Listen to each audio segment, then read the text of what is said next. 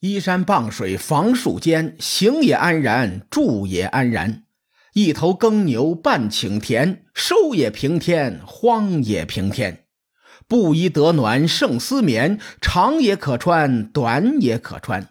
粗茶淡饭饱三餐，早也香甜，晚也香甜。雨过天晴驾小船，鱼在一边，酒在一边。路逢骚客问诗篇，好也几言，歹也几言。夜归儿女话灯前，今也谈谈，古也谈谈。日上三竿犹在眠，不是神仙胜似神仙。上期节目咱们介绍了关于鬼谷子的史料，这期节目咱们继续说战国。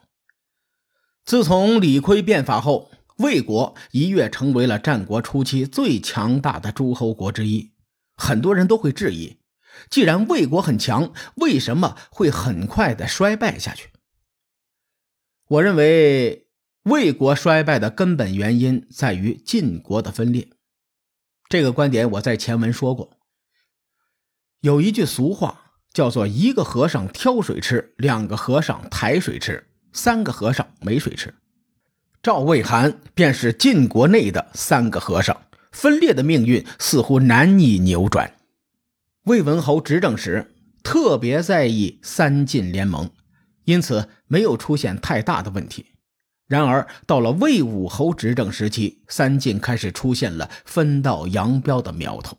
这一切的始作俑者正是魏武侯。公元前三百八十六年，在赵敬侯继承国君之位后不久，赵国国内公子朝作乱，不过他很快就被赵敬侯镇压了，无奈逃到魏国。赵敬侯平乱后，则是将国都迁到邯郸，一直到战国结束，邯郸都是赵国都城。话说，公子朝逃到魏国后，魏武侯为了干涉赵国内政，出兵偷袭邯郸，结果失败而归。以史为鉴，可以知兴替。这个故事告诉我们，即使是世界第一强国，也不要随便干涉他人内政。在这次公子朝叛乱开始，虽然三晋依然保持着斗而不破的状态，但赵魏两国之间开始了有一丝。貌合神离的感觉。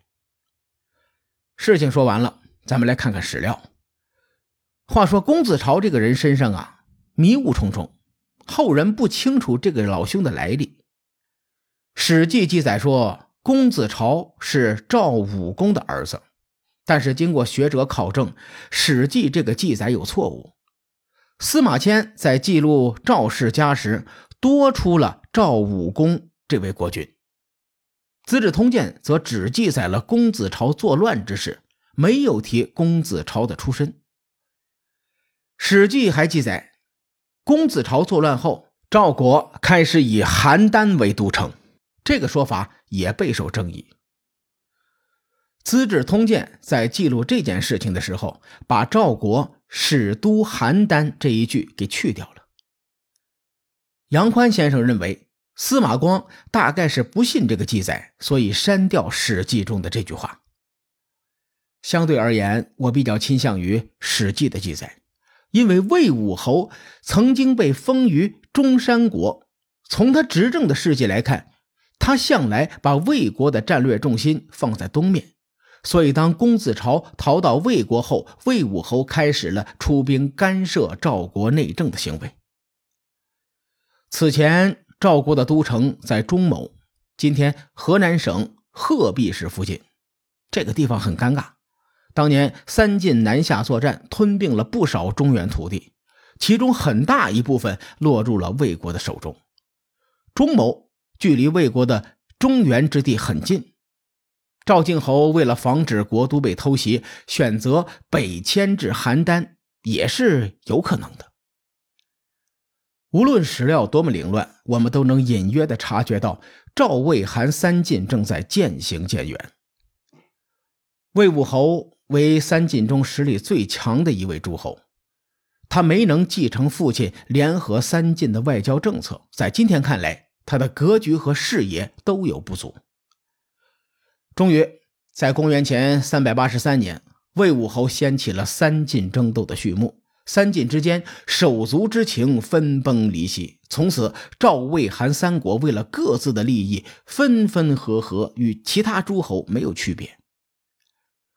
这一年，魏军突袭兔台，并击败赵军。兔台位于今天邯郸成安县，距离当时的赵国国都不远。此时，魏武侯手中北有中山故国，南有河内之地。在战略上对赵国形成了压制，赵军战败，赵敬侯胆寒，不敢与魏国抗衡。同年，赵敬侯避魏国锋芒，谋划南下吞并魏国。这个魏国是春秋时代的魏国，保卫的魏。为了区别，我们将它称为老魏国。经过春秋数百年的动荡，老魏国疆域锐减。他们仅有都城濮阳附近的百里土地，面积呢和周王室差不多。但是老魏国位于齐国、魏国、赵国之间，赵国和齐国常年存在矛盾，赵国又刚刚败于魏国之手，此时并不是赵敬侯吞并老魏国的好时机。但是赵敬侯偏偏这么做了。他在钢平修建城池，作为攻打濮阳的跳板。钢平位于今天濮阳市清丰县，距离濮阳市区仅有二十来公里的路程。在这里筑城，说明赵敬侯对濮阳志在必得。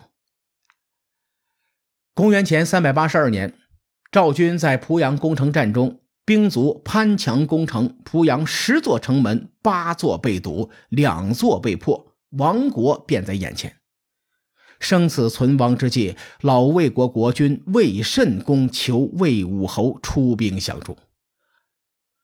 魏武侯已经与赵国决裂，便答应了对方，而且出兵相助。与此同时，齐国也出兵来援。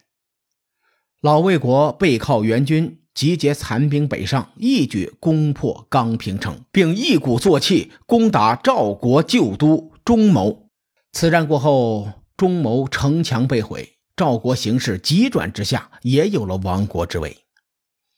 然而，公元前三百八十一年，楚悼王出兵北上救赵，楚国的举动既在情理之中，又在意料之外。我们之前有一期节目叫做《三晋掀起的狂澜》，节目里我介绍了三晋对外开疆拓土的征法。如果魏能灭赵国，而且吞并他，仅仅赵魏两国的国境就已经超过了春秋霸主晋国鼎盛时期的疆域。楚国与晋国争霸百年，他们也许比任何人都不希望晋国再次归于统一。于是，楚悼王决定救赵伐魏。吴起身为令尹，顺理成章的就担任了救赵的主帅。没错。就是那个从魏国离开的男人又回来了。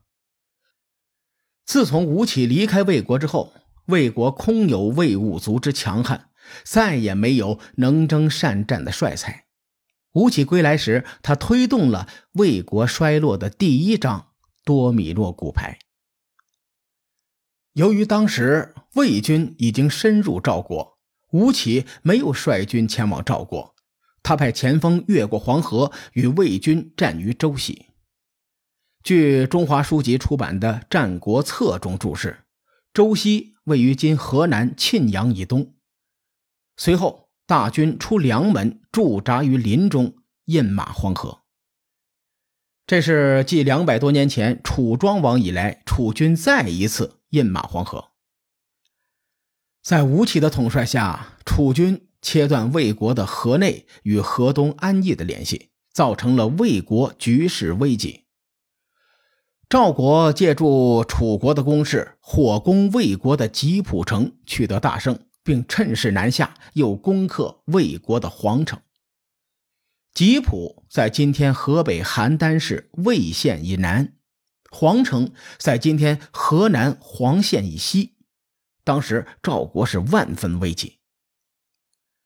公元前三百八十一年，新老魏国和齐国、赵国、楚国连续混战，最终赵国和新老魏国都元气大伤，同年，楚悼王去世，吴起身死，楚国也陷入了动荡中。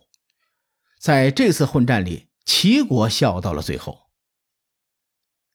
我上面说的中原混战出自《战国策》，可信度很高，因为这是苏秦游说齐闵王时说的话。齐国参与了这场混战，如果这件事是假的，我估计齐闵王会直接把苏秦打出去。在魏国和赵国势如水火之时，一场新的战事让两家暂时放下仇恨，一致对外。至于这场战事究竟因何而起，咱们下回分解。书海沉沉浮浮，千秋功过留于后人说。我是西域说书人介子先生，下期节目咱们继续聊战国博弈。